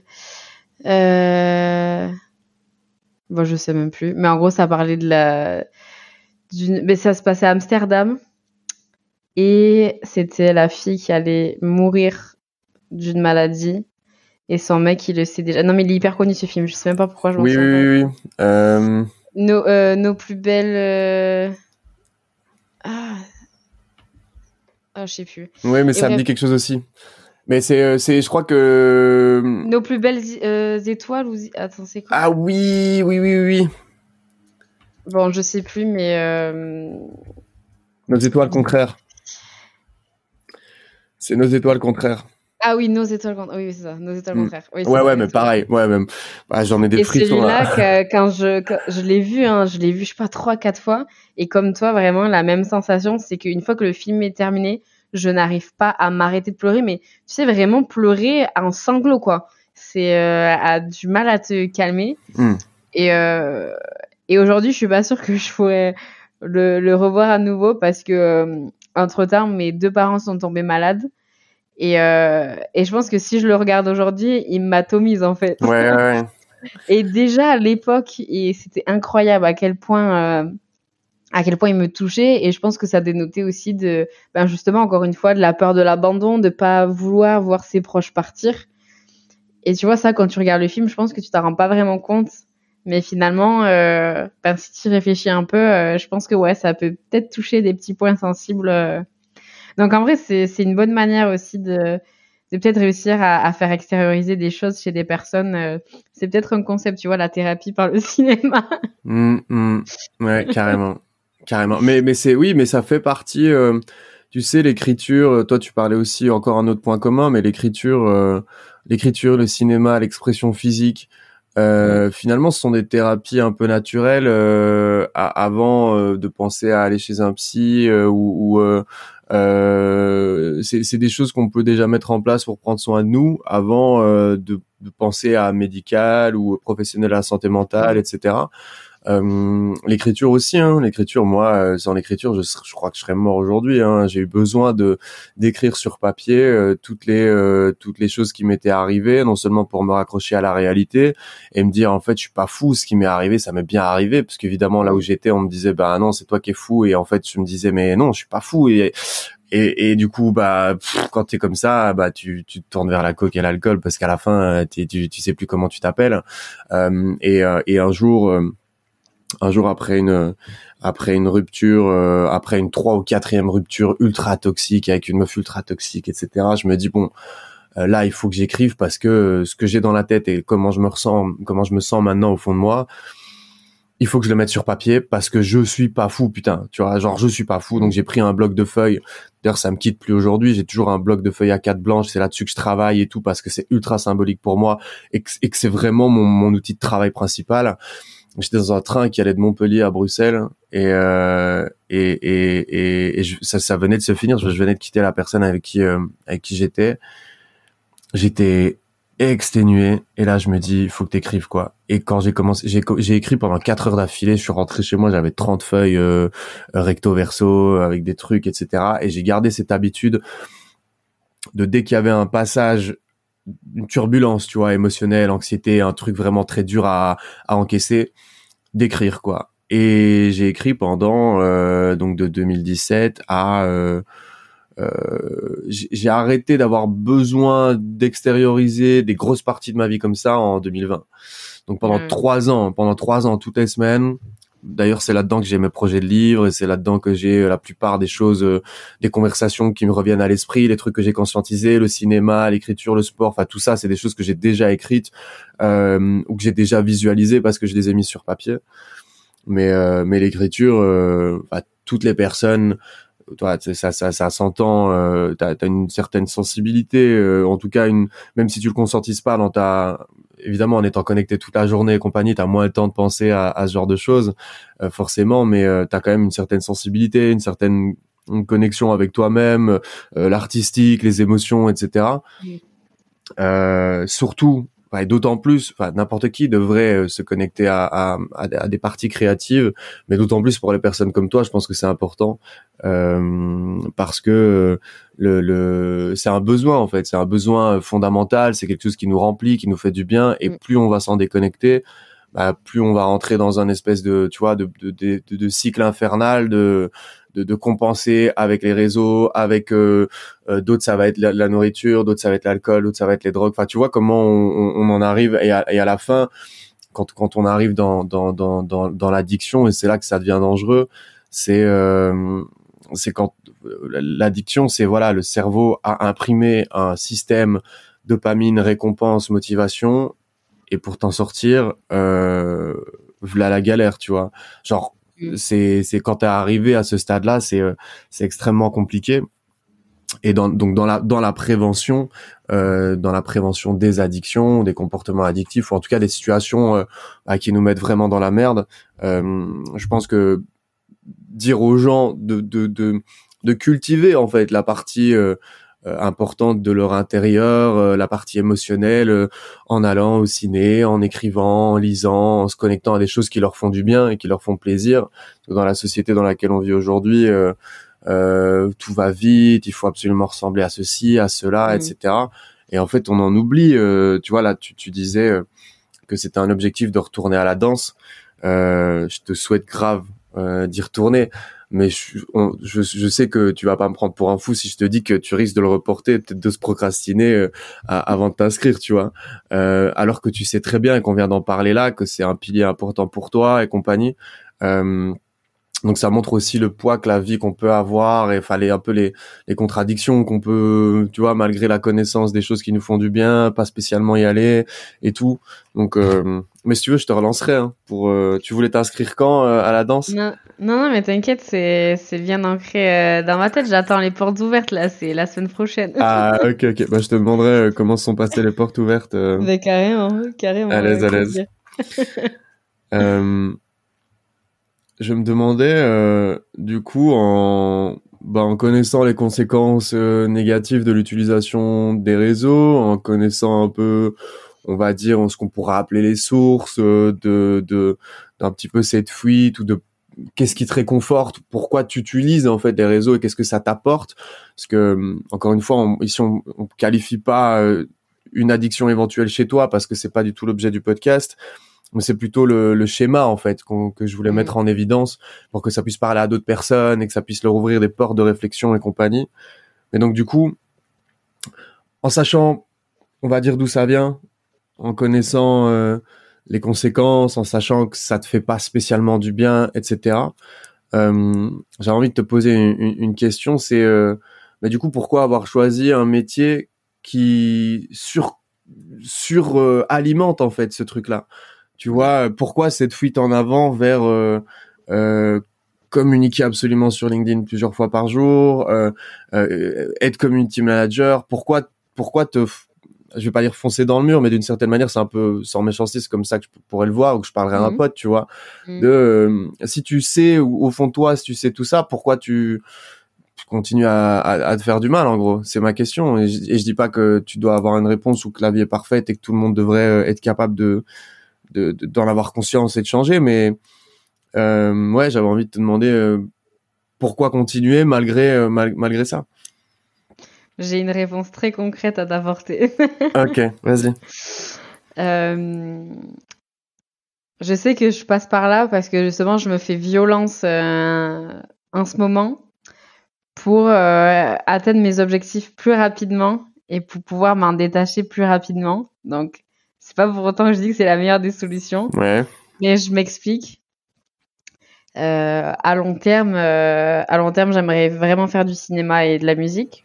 Hmm. Donc, euh, en fait, tu vois, je, je ne compte pas être community manager toute ma vie. Euh, J'essaie même d'être en transition euh, le plus tôt possible pour arrêter, puisque bah, ça rejoint tout ce que tu dis. En fait, je, je commence à être fatiguée psychologiquement de toutes ces infos, de tout ça. Tu tiendras pas. Voilà. Merci. Bah non. Merci pour ton soutien. non, mais totalement. Et ça, j'en suis totalement consciente. Mais aujourd'hui, on peut pas, euh, on peut pas nier le fait que les réseaux sociaux ont un impact incroyable sur nos projets et sur les opportunités que ça peut t'apporter. Typiquement, aujourd'hui, si je me retrouve euh, euh, face à toi et à parler de ça, c'est grâce aussi euh, à ma présence sur les réseaux sociaux. Euh, et j'en ai d'autres, des opportunités qui, qui, qui ont accéléré le processus de plein de projets grâce aux réseaux sociaux. Donc c'est pour ça qu'aujourd'hui, en fait, je, je suis encore plus présente parce que je me dis, euh, euh, je peux peut-être réussir à trouver la porte de sortie plus rapidement parce que, voilà, je, sans, sans prétention aucune, je, sais quand même co- comment faire euh, pour communiquer assez facilement et réussir à, à trouver des, des débouchés assez facilement. Et je me dis, euh, ça rejoint ce que je te disais tout à l'heure aussi, c'est que j'arrive pas à décrocher parce que euh, je sais que euh, plus je vais euh, produire, euh, plus je vais réussir à échanger avec des gens et plus facilement je vais atteindre mes objectifs qui sont loin d'être les réseaux sociaux en fait. Mais je me dis, c'est euh, le moyen le plus simple et facile.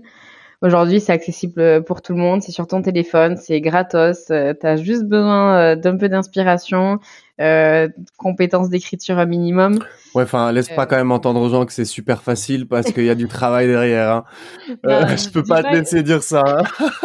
Je dis pas que c'est facile. Viens pas vendre du rêve, toi.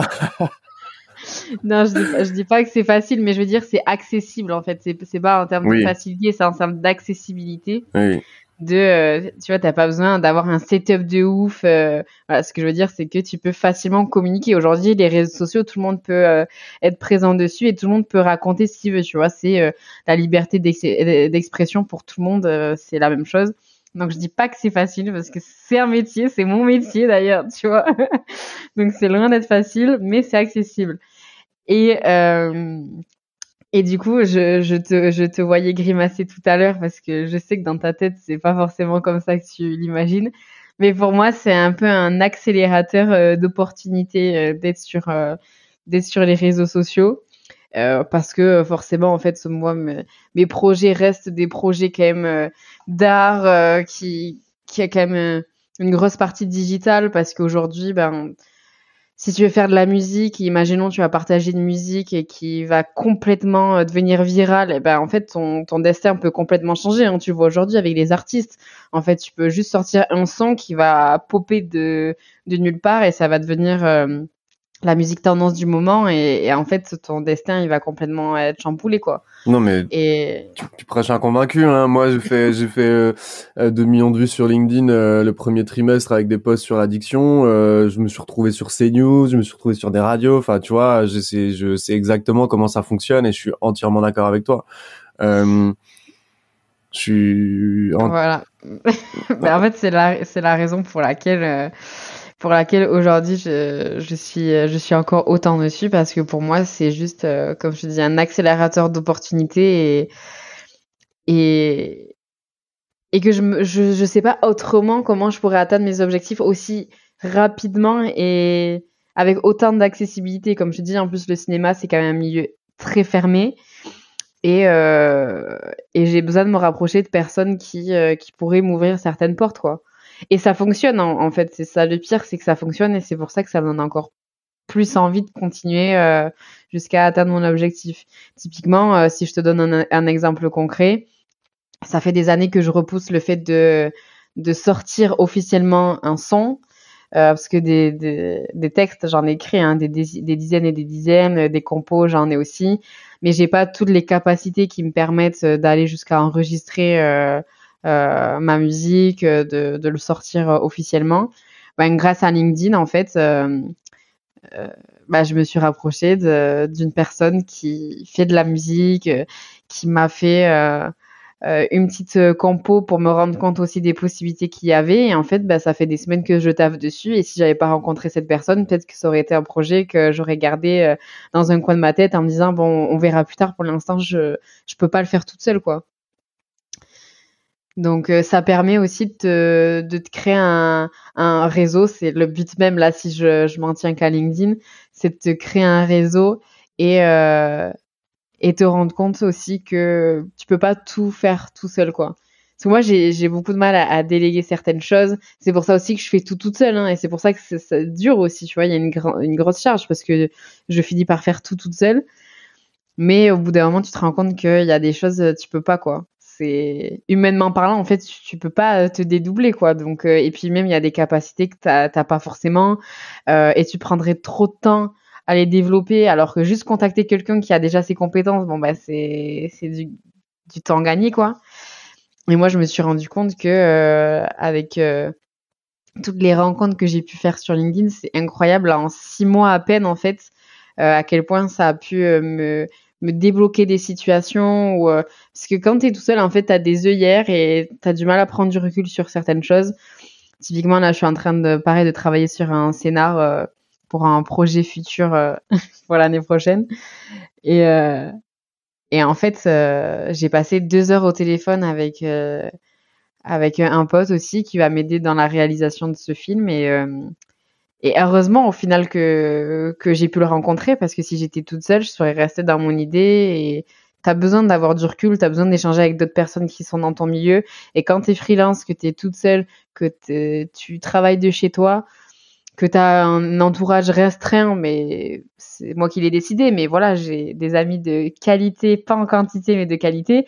Mais forcément, au bout d'un moment, en fait, tu tournes en rond dans, euh, sur certains sujets, sur euh, certains projets qui qui ne résonnent pas forcément aussi avec tes proches, parce que moi, finalement, je suis de mes proches, je suis la seule qui fait euh, du cinéma.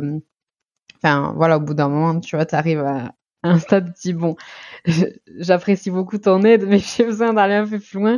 Et eh ben dans ce cas, tu as besoin de te rapprocher d'autres personnes, de créer ton réseau et voilà. Bon là, j'approfondis un peu ce que je te dis, mais ça rejoint juste mon idée de base où pour moi c'est ça accélère le processus quoi. Mais tu peux rentrer dans le piège de euh, le sujet même de, de ce podcast qui est de d'être addict à ce besoin d'avoir recours à tout le temps euh, des solutions, à tout le temps avoir des retours sur tout ce que tu fais, de toujours vouloir chercher euh, l'opportunité parfaite. Donc, bah, en fait, c'est un équilibre à réussir à, à trouver, quoi. Ouais. C'est pas évident. Euh, ouais. C'est pas évident. Hein. Moi, j'avais coupé tout. Enfin, moi, ça a explosé euh, vraiment les les trois quatre premiers mois de l'année là, et après, j'ai dû faire j'ai dû faire une pause, quoi. J'ai arrêté, mm. j'ai arrêté complètement parce que parce que c'était pas possible, j'arrivais pas à... j'étais invité aussi euh, sur euh, des, des, dizaines, vingtaines de podcasts, euh, des sollicitations partout. Et c'était très cool parce que je me rendais compte que j'étais à ma place et qu'il y a quelque chose qui était, enfin, tu vois, que j'étais, ouais, pour la première fois de ma vie, je me sentais à ma place et je, je, je sentais que ce que je faisais était utile et que que tout s'alignait, quoi, que mes compétences s'alignaient avec mon discours, avec mes envies, ma personnalité. Désolé, et avec euh, avec ma personnalité, avec euh, avec les compétences que j'ai développées, etc. Et donc c'était génial, mais en même temps euh, c'était trop d'un coup, quoi, tu vois. Mais genre vraiment trop d'un coup, genre et et alors là, à partir de là, je me suis dit, il faut que, faut que je mette le, le halte là. Euh, la priorité, d'abord, c'est d'encaisser un petit peu toutes ces opportunités, tous ces contacts, tous ce nouveaux réseaux, etc. De te poser, de réfléchir à ce que tu vas faire. Et c'est après comme ça que le podcast est né. Ça a quand même pris un mois et demi, deux mois de réflexion tranquille, sans utiliser LinkedIn et compagnie, mm. Avant de me remettre sur les réseaux, mais à me poser aussi la question de euh, quel est, euh, quel est, est-ce que j'ai vraiment besoin des vues? Est-ce que j'ai, de quoi est-ce que j'ai besoin? Et quel est mon rapport à, à, comment dire, aux résultats que je vais pouvoir avoir sur les réseaux mmh. sociaux? Euh, parce que moi, je l'ai vraiment vécu comme, et c'est un peu ça que tu disais d'une certaine manière, mais comme un sacrifice, quoi. Tu vois, c'est on a conscience que ça nous bouffe la vie, mais d'un autre côté, ça nous apporte des, euh, des résultats. Si on prenait pas, si on ne prenait pas ce sacrifice-là, on n'aurait jamais ces résultats. Mais il y a les conséquences négatives qui vont avec. Donc du coup, c'est, euh, moi, je le vois vraiment comme un sacrifice, et je pense qu'il faut euh, il faut en avoir conscience et aller en connaissance de cause. Après, il y a un autre truc où moi, je me suis beaucoup posé la question, c'est, euh, ok, c'est le prix à payer d'être ultra connecté et de pas bien dormir et de faire des, des, vues, pour, poster tout le temps, avoir euh, plein de connexions avec les gens, etc. Euh, ok, c'est le prix à payer. Mais après la prochaine marche, c'est quoi le prix à payer, tu vois? Genre euh, quand je sais pas moi, imagine j'atteins mon objectif de devenir le premier média sur les addictions en francophonie. Après quel sacrifice je vais devoir faire pour pouvoir atteindre mon objectif? Si c'est un, un, sacrifice de travail et de temps, mais ça y a pas de problème. Mais si c'est attaché encore une fois à un truc comme les réseaux ou un truc où les conséquences négatives sont directes dire est-ce que c'est ça le sens du truc? Euh, Alors, moi, j'ai pas dit que j'avais la réponse. Hein. Euh, j'ai pas dit que j'avais la réponse, mais en tout cas, j'y pense beaucoup parce que le cinéma, c'est aussi un domaine moi qui m'intéresse. Euh, bah, après les livres, le cinéma, enfin moins, à mon avis, moins passionné, moins insider que toi, moins dans l'univers ou moins euh, dans, dans, dans... Enfin, j'ai encore jamais fait de projet et compagnie, mais c'est un truc. Je pense que le jour où je vais avoir le temps et que les choses vont s'aligner, je, je, vais rentrer dedans aussi. Je me dis mais voilà euh, et puis combien de temps ça va durer tu vois? Pendant combien de temps je vais devoir euh, euh, je vais devoir faire de la visibilité pour être reconnu à la hauteur de quoi? Je m'arrête quand? Et puis si je m'arrête on m'oublie. Ouais mais je fais quoi après? Enfin tu vois c'est mm. comment est-ce que tu gères? Ça, ça me fait penser un peu à bah, récemment encore une, une, vidéo une interview euh, de de San qui parle de la célébrité qui disait euh, la célébrité c'est cool mais en vrai c'est aussi chiant et de toute façon, euh, bah, t'as l'impression que c'est le, le, le, fait d'être vu, le fait d'être reconnu qui va qui va régler tous tes problèmes. Mais la vérité, c'est juste que t'as tes problèmes plus le fait d'être connu, tu vois. Euh, mm. Et j'ai un peu l'impression aussi, dans, chez certains entrepreneurs, euh, que t'as ça, quoi. Que après, si les gens ils sont prêts à en fait, au fond d'eux, pas régler leurs problèmes internes, à vivre dans l'angoisse, vivre dans l'anxiété et potentiellement avoir des problèmes de santé quand ils ont 50, 55 ans. Enfin, Steve Jobs est quand même mort euh, d'un cancer euh, super jeune, quoi. Il a changé la face du monde, il a développé iPhone et, et c'est l'idole de, toute la Silicon Valley. Enfin, son corps lui a quand même dit merde et, il est quand même six pieds sous terre. Donc, tu vois, c'est un peu à ça que je, je, c'est un peu autour de ça que je me pose des questions de euh, où est-ce qu'on place ce sacrifice-là et en connaissance de cause, euh, jusqu'à quel point est-ce qu'on décide de, de, le payer, tu vois. Euh, mm. mais euh, comme je disais, j'ai pas la réponse, mais c'est une réflexion ouverte euh, euh, à laquelle je continue d'avancer. Je vais revenir sur LinkedIn tout doucement. Le, poster un épisode de podcast, c'est moins agressif parce que t'as pas les, t'as as des t'as des métriques, t'as des des chiffres qui évoluent avec le temps et t'as pas l'instantanéité de la réaction des commentaires des trucs. Donc c'est moins euh, moins addictif. Par contre tu regardes quand même les chiffres parce que c'est c'est quand même un indicateur euh, intéressant. Mais donc du coup ça ça me convient mieux euh, mais euh, mais je vais devoir faire un gros travail en revenant sur LinkedIn et en publiant sur Instagram pour pour pour pouvoir être moins moins moins envahi et moins subir ça et le truc que moi j'ai trouvé c'est la planification euh, mm. la planification. Et en fait, je crois que je vais perdre un pourcentage de croissance ou un pourcentage de réactivité de l'audience, d'engagement, etc. Parce que je vais pas être présent euh, tout de suite après mes publications, parce que je vais pas relancer euh, euh, tous mes messages, etc. Je vais m'atteler à faire le meilleur contenu possible et à faire le service minimum en termes de d'interaction. Parce que si jamais je fais pas ça, dans deux ans, je suis euh, en burn-out euh, et je et j'explose quoi. Euh, donc moi, c'est un peu ma, c'est un peu la conclusion que j'ai eue. J'ai des potes qui le font, ça marche. Évidemment, il y a une courbe où tu dois quand même donner et tu dois quand même être présent tout le temps, etc. Mais c'est quand même intéressant de, de se dire, ok, à tel moment maintenant, euh, je remarque que je suis arrivé à un niveau où euh, je peux me permettre de pas répondre à tout le monde, je peux me permettre de pas de pas répondre à tous les commentaires. Mais mais mais faut pas se laisser embarquer quoi. Je pense qu'il faut pas, il faut faut faut faut en avoir conscience et pas se laisser embarquer et pas se laisser euh, pas se laisser bouffer parce que si tu as une sensibilité comme toi ou comme moi à, à, à voilà, à se laisser embarquer par des choses qui nous aident à, à, à se détourner euh, de, de, de, de, de la réalité, de d'éventuels traumas, etc. Ça peut, les réseaux sociaux peuvent vite devenir euh, devenir compliqués, quoi. Tu as tout dit. que rajouter de plus? Euh, je, je, regarde si euh, si j'ai encore une question à, à te poser. Euh, est-ce que tu es déjà allé, euh, on, va, on va terminer là-dessus du coup. Mm-hmm. Est-ce que tu es déjà allé euh, chez, euh, chez une psy? Est-ce que tu as déjà fait appel à un psy ou pas? Est-ce que c'est un univers que tu connais? Euh, Ça m'intéresse d'avoir ton avis. Si tu y es allé, bah, dire comment ça s'est passé, etc. Enfin, peut-être pas, pas peut tu donnes le niveau de détail que tu veux, mais euh, mais sinon euh, l'idée que tu en as et que tu t'en fais, tu vois, de la psychologie en général. Ouais, ben ça tombe bien que tu poses la question, euh, car euh, ah ouais? récemment j'ai j'ai effectivement été voir une psy. Ça fait euh, ça fait des mois que je me dis qu'il faudrait que j'y aille euh, parce que j'ai certains certains de mes proches qui ont déjà eu affaire à, à des psys qui m'ont dit que ça ça serait cool. parce que moi je suis quand même très spirituelle, j'aime bien j'aime bien ce monde-là et du coup tu vois, j'aime bien aussi avoir mes petites pierres, faire mes petits rituels. Je suis allée voir des kinésios. Je m'étais dit peut-être que ça pourrait m'aider. Et en fait, je me suis dit, bon, je repousse un peu le, truc quand même. Alors, je dis pas que la kinésiologie, c'est, ça marche pas, mais je trouve que ça traite pas, ça traite pas tout non plus. Et, euh, et finalement, j'ai effectivement été voir une psy euh, le mois dernier. Bon, pas de bol, elle partait en vacances en août, donc pour l'instant, j'ai eu qu'une seule séance. Mais euh, mais rien qu'avec cette première séance, je me suis rendu compte à quel point ça faisait du bien de pouvoir euh, discuter euh, ouvertement de tout sujet euh, à une personne qui a un regard complètement neutre et externe à notre vie.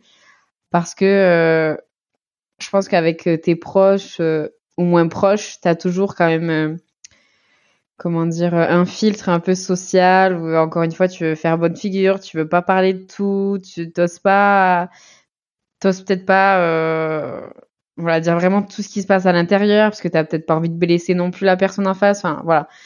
Et euh, bon la première séance n'est pas très enrichissante parce que ben, quand tu, tu commences des séances tu dois juste déballer ta vie pour qu'elle puisse apprendre à te connaître quoi. Donc euh, donc j'ai pas forcément eu de retour de sa part pour l'instant mais juste le fait de en fait de même faire un récap de toute ma vie je me dis waouh ah ouais tu vois, même toi, tu te rends compte, tu fais un petit, une petite rétrospective de ta vie, tu te dis, waouh, mais j'ai pris cher, quoi. et ça te permet de prendre conscience, de te dire, euh, putain, mais je suis forte, en fait, euh, vraiment, quoi. Même si j'ai mes faiblesses et tout, quand, et ouais. une fois que tu dois faire le, tout le cheminement de tout ce que tu as vécu, tu te dis, mais incroyable que j'en suis encore là après tout ce que, tout ce que j'ai vécu. Donc euh, là, j'ai rendez-vous j'ai rendez-vous, on est quel jour? J'ai rendez-vous la semaine prochaine pour ma deuxième séance. Et, euh, et honnêtement, j'ai hâte, j'ai hâte parce que euh, il y a plein de sujets euh, que j'aimerais aborder. Donc forcément, le sujet, le sujet des réseaux, de la distinction du, du pro perso, parce qu'encore une fois, je pense que je me noie aussi beaucoup dans le pro pour des raisons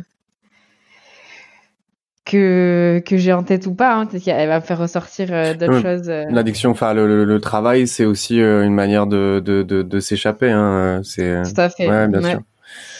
Donc donc j'ai jamais eu de j'ai jamais eu de comment dire j'avais mis une étiquette sur euh, les psys euh, parce qu'aujourd'hui il y a encore quand même euh, deux écoles. quand tu as parlé d'aller voir un psy, les gens vont se dire première réaction ça va être non mais je suis pas fou, je suis pas folle, pourquoi j'irais voir un psy? Tu vois, y a on entend encore un peu ce genre de réflexion.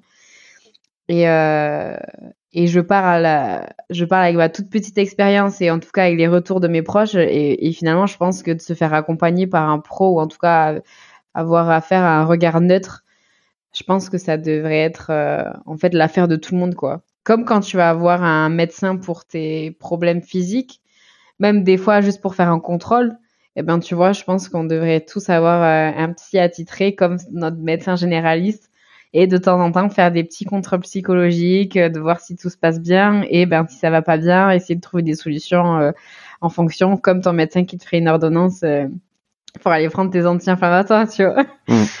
Et et donc voilà, pour l'instant, euh, écoute, j'ai hâte. Je sais pas si j'aurai toujours hâte qu'elle va faire ressentir des travers. Non, non, mais après, je suis, je suis ouverte à. Enfin, je pense que voilà, il faut que tu sois aussi dans une dynamique de vouloir faire évoluer les choses. Si tu vas parce qu'on t'en a forcé ou parce qu'on te dit que c'est bien de le faire, je suis pas sûre que ce soit le bon moment de le faire non plus. Mais moi, je suis apte à, à, entendre certaines choses et c'est que j'ai envie aussi que ça change. Tu vois, je pense que c'est hmm. important. Comme quelqu'un qui va arrêter de fumer ou, euh, enfin voilà, comme toi, peut-être ça te parle aussi, mais je pense que si t'as même pas la volonté déjà de base de vouloir faire changer les choses, je suis même pas sûre que ça, ça sert à quelque chose de, de faire un premier pas, quoi. Donc euh, voilà, j'ai traîné pour le faire et puis euh, j'étais stressée en prenant le rendez-vous. Alors c'est vraiment juste appeler la personne, tu vois. Et j'étais stressée parce que finalement je me suis dit ok là je vais vraiment me confronter à à la réalité. Justement, ce qu'on dit tout à l'heure, c'est là, tu vas vraiment faire face à ta réalité. Euh, peut-être entendre des choses qui vont pas me plaire ou à me dire bah ouais voilà mais là le problème bah ouais le problème c'est toi quoi. Parce qu'en même temps le problème c'est toujours nous finalement tu vois. Il y a aussi ce truc de alors je vais t'expliquer. Laisse-moi finir. Moi j'ai l'image eux ils vont pas voir l'image mais moi j'ai l'image de ta tête. Je pars du principe qu'on est quand même responsable de pas mal de choses et il y a plein de choses où en fait on se dédouane, c'est un ça que je veux dire. C'est en se disant comme là, ouais, mais euh, c'est mon téléphone. Si je prends cet exemple-là, tu vois, c'est mon téléphone, il va tout le temps vibrer, euh, c'est pas possible. Les gens ils veulent pas me laisser tranquille. Ok, ben dans ce cas en fait t'enlèves les notifs ou tu te mets en mode avion, tu vois. Là je te prends un exemple. Non mais après il faut pas partir dans les extrêmes parce qu'il y a certains sujets j'ai même pas envie d'y toucher. Mais sur ce genre de, de sujet, on est quand même responsable de nos actes et de ce qu'on en fait. Et, euh, je sais que voilà, il y aura certaines choses, elle va me dire, et je vais être là, bah ouais, c'est vrai, c'est d'une certaine manière, c'est ma faute aussi, quoi, tu vois. Comme je disais tout à l'heure, c'est moi qui me mets devant euh, devant euh, la difficulté, à tout le temps ouvrir euh, mes pages euh, de réseaux sociaux, avoir les notifs devant les yeux, bah personne me le force à le faire, tu vois, et pourtant je le fais quand même. Donc voilà, j'ai envie que en fait, j'ai envie d'avoir une grosse claque là. Tu vois, je sens que j'ai besoin de me prendre une porte dans la gueule et euh, quand on recommence à zéro, que je recommence à avoir une hygiène de vie euh, saine parce que à côté de ça, en fait, il y a, tout le revers de la médaille avec euh, une alimentation pourrie, plus aucune activité physique. Enfin, encore une fois, ça fait écho au post que j'ai écrit, tu vois, il y a, y a quelques jours, mais qu'à côté de ça, je, me vois évoluer, mais dans le mauvais sens en termes d'hygiène de vie. Et, en fait, je suis je suis spectatrice de ça, quoi. Je suis plus actrice du tout parce que euh, je, deviens un zombie de. Euh, je suis dépendante, clairement. Là, bah, c'est clairement même le, terme. Je suis dépendante de, de tout ça, de mon téléphone, de la vie euh, virtuelle, digitale. Et à côté, à côté de ça, bah, je passe à côté de, de plein de choses. je passe des soirées à bosser alors que je pourrais juste rejoindre mon copain quand on se mate une série, qu'on aille boire un verre bah, je suis en mode attends, faut que je finisse un truc et en fait, euh, ben tu finis ton truc, tu regardes l'heure, il est minuit quoi. Donc voilà, tu vois, il y a plein de choses. Je pense, tout est finalement relié, je pense, et euh, il y a plein de choses à, à remettre en ordre. mais parce que je suis apte à l'entendre et que là, je sens que c'est le moment de le faire, quoi. Et je pense qu'il y a vraiment ce truc de dire, ok, euh, là, là, c'est le moment. Alors, je, je suis pas convaincue qu'il y ait vraiment un jour un déclic, je suis avant j'étais un peu plus convaincue de te dire ouais tu te lèves un matin c'est bon genre t'as vu euh, la lumière c'est le c'est le jour c'est bon c'est aujourd'hui. Je pense que c'est un travail quand même euh, sur le long terme.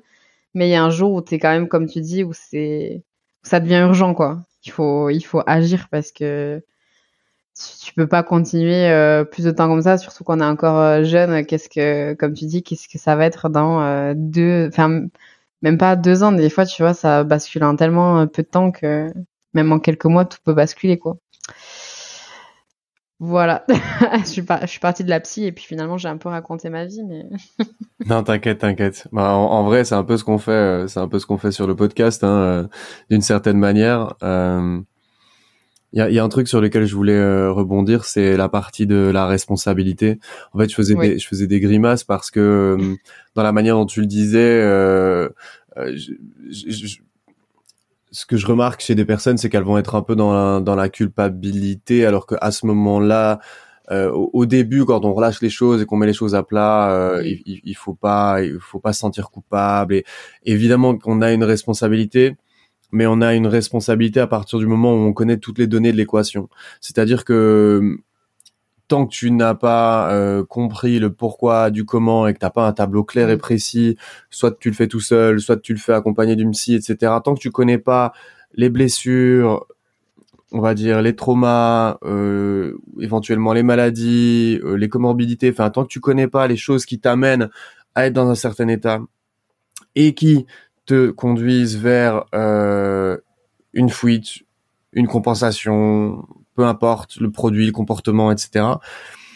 Tant que t'as pas ce truc-là clair devant ta tête et que t'as pas compris, je pense, et ça c'est un avis personnel, que mmh ta responsabilité, elle, elle est pas, elle est pas à mettre en cause, euh, parce que c'est pas possible. Si, si, si tu peux pas, tu peux pas t'en vouloir à toi de pas être capable, parce qu'il y a une force qui agit au-dessus de toi. Et je te parle pas de spiritualité, on parle de, de système de la récompense, de, de système, mm. de ton système cérébral, de tes émotions, d'une dérégulation de ton système général.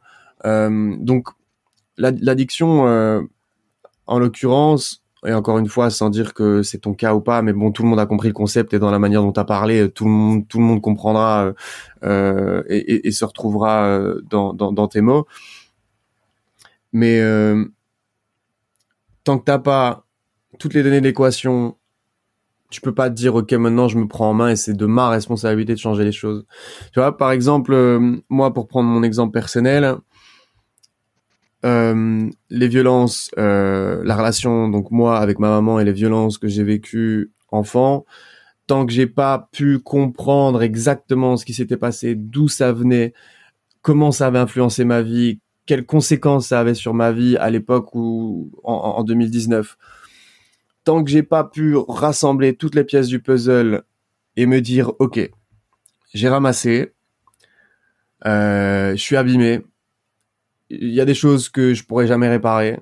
Euh, je vais devoir vivre comme ça. Tant que j'ai pas eu conscientisé, accusé le coup, accepter tout ce que tu veux, euh, la situation, et en me disant en vrai, bon voilà, maintenant je sais, c'est comme ça, ça changera pas. Maintenant, c'est de ma responsabilité de faire en sorte que ma vie va être différente. Je pourrais pas changer le reste, ça, j'en suis pas responsable. Ce que j'ai vécu, ce que j'ai subi, etc., j'en suis pas responsable. Mais par contre, ma responsabilité aujourd'hui, c'est de prendre les choses en main et d'avancer. Mais je pense que nommer quelqu'un de responsable à un niveau où il a pas encore conscience des choses, où il a pas encore une certaine stabilité par rapport à son vécu, etc.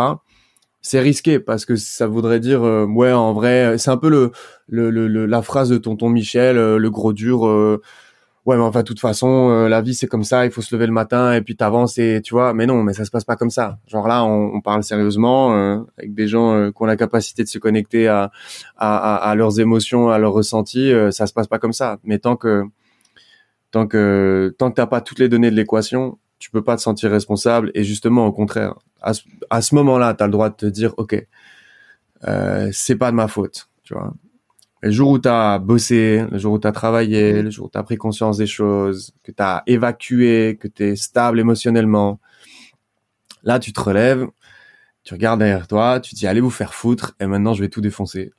Mais seulement euh, seulement après quoi. Mais tout à l'heure, non, mais t'as absolument mieux posé les mots que toi parce que la manière dont je l'ai était un peu maladroite, mais c'est pour ça que je t'ai parlé, moi, par exemple, du cas des réseaux sociaux. C'est qu'aujourd'hui, j'ai tous les éléments déjà en tête et tu vois, ça me bouffe de me dire que euh, je, je, sais pourquoi je fais ça. Euh, je sais d'où ça vient, pourquoi c'est là, pourquoi je le fais. Et, euh, et je me vois toujours euh, subir à le faire, alors que comme tu dis, je pourrais juste dire, euh, ok, bah en fait là, il y a, y a que moi qui peux faire changer les choses, quoi. Donc effectivement, c'est pour ça qu'il y a des sujets qui sont même pas à traiter parce que tu peux pas contrôler tous les facteurs externes et ça, ça, ça va de toi, hein, évidemment. Mais, euh, mais en tout cas, là, moi, sur mon exemple des réseaux sociaux, c'est clair que là, comme tu dis, en fait, c'est de ma responsabilité, en fait, de juste me reprendre en main. Et là, j'ai tout sous les yeux, quoi. Tu vois, en fait, j'ai répondu à ma question, euh, tout le podcast, en fait, j'ai répondu à, ma question du comment et pourquoi. Et peut-être que, hum, tu vois, tu m'enverras une facture à la fin du podcast et que finalement ma séance de psy, elle aura été avec toi. Mais ouais, non, c'est clair. Hum, c'est clair, t'as tellement mieux posé les, mots, les mots que toi. Euh, parce que tu peux tellement euh, trop facilement te dire. Euh, en fait, te, te blâmer pour, pour même des, des, blessures qui ne dépendent même pas forcément de toi. Et,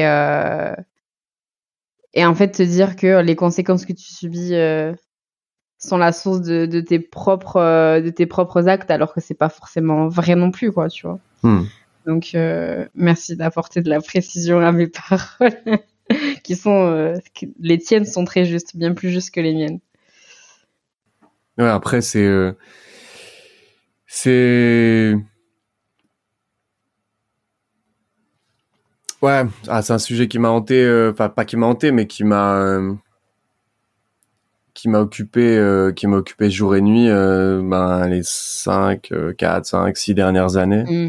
Mmh. Euh, ben, le podcast est là euh, et pas et pas là par hasard les discussions qu'on a comme aujourd'hui sont pas là par hasard c'est c'est tout ça découle aussi de justement de la prise de responsabilité. Il y a pas longtemps enfin le dernier épisode que j'ai sorti ici parle de encore mon rapport avec la, MDMA parce que j'en consomme encore euh, quelques fois par an et j'ai conscientisé euh, tout le process quoi de pourquoi du comment ce que je pense que ça m'apporte euh, je fais ça dans le contrôle donc je suis plus dans l'addiction je suis un consommateur mm. occasionnel je décide combien et quand je vais en prendre et si je veux pas en prendre bah il y a pas de souci j'en prends pas tu vois donc c'est plus ça hante plus mes pensées enfin ça c'est plus présent tout le temps euh,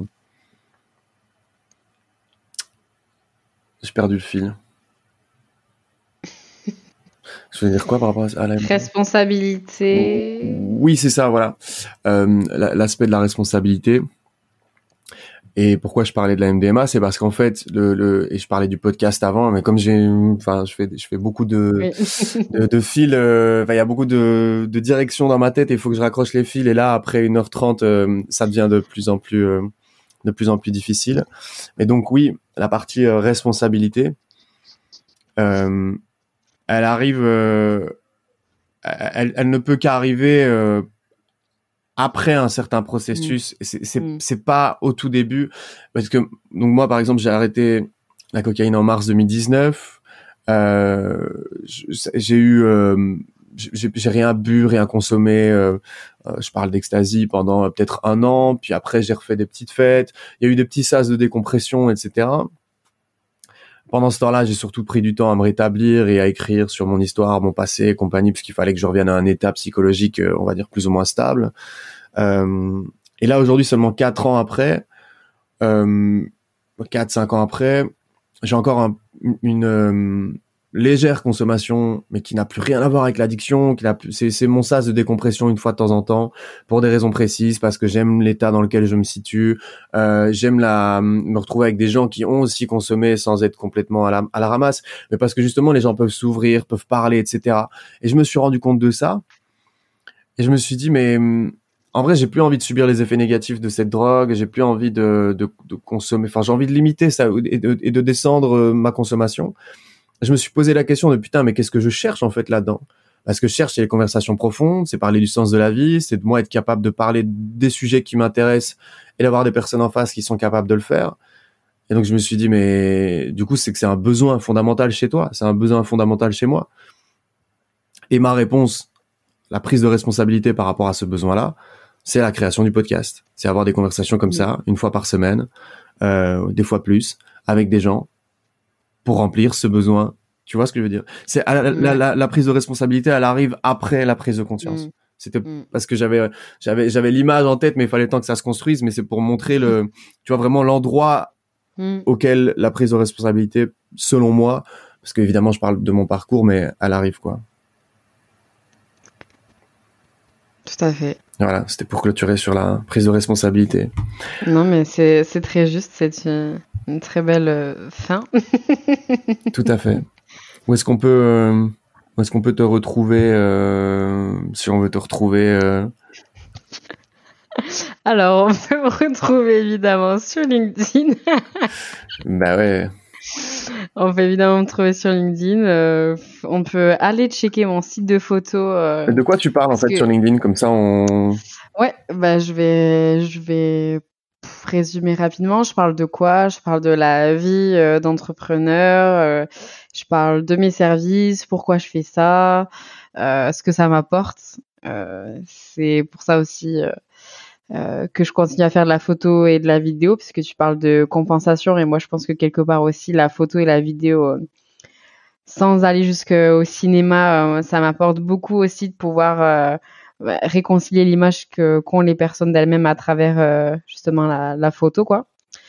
Donc je parle de photos, je parle de blessures, je parle un peu, de, en fait je parle un peu de tout. C'est un peu mon journal, journal de bord en ligne, quoi. Hmm.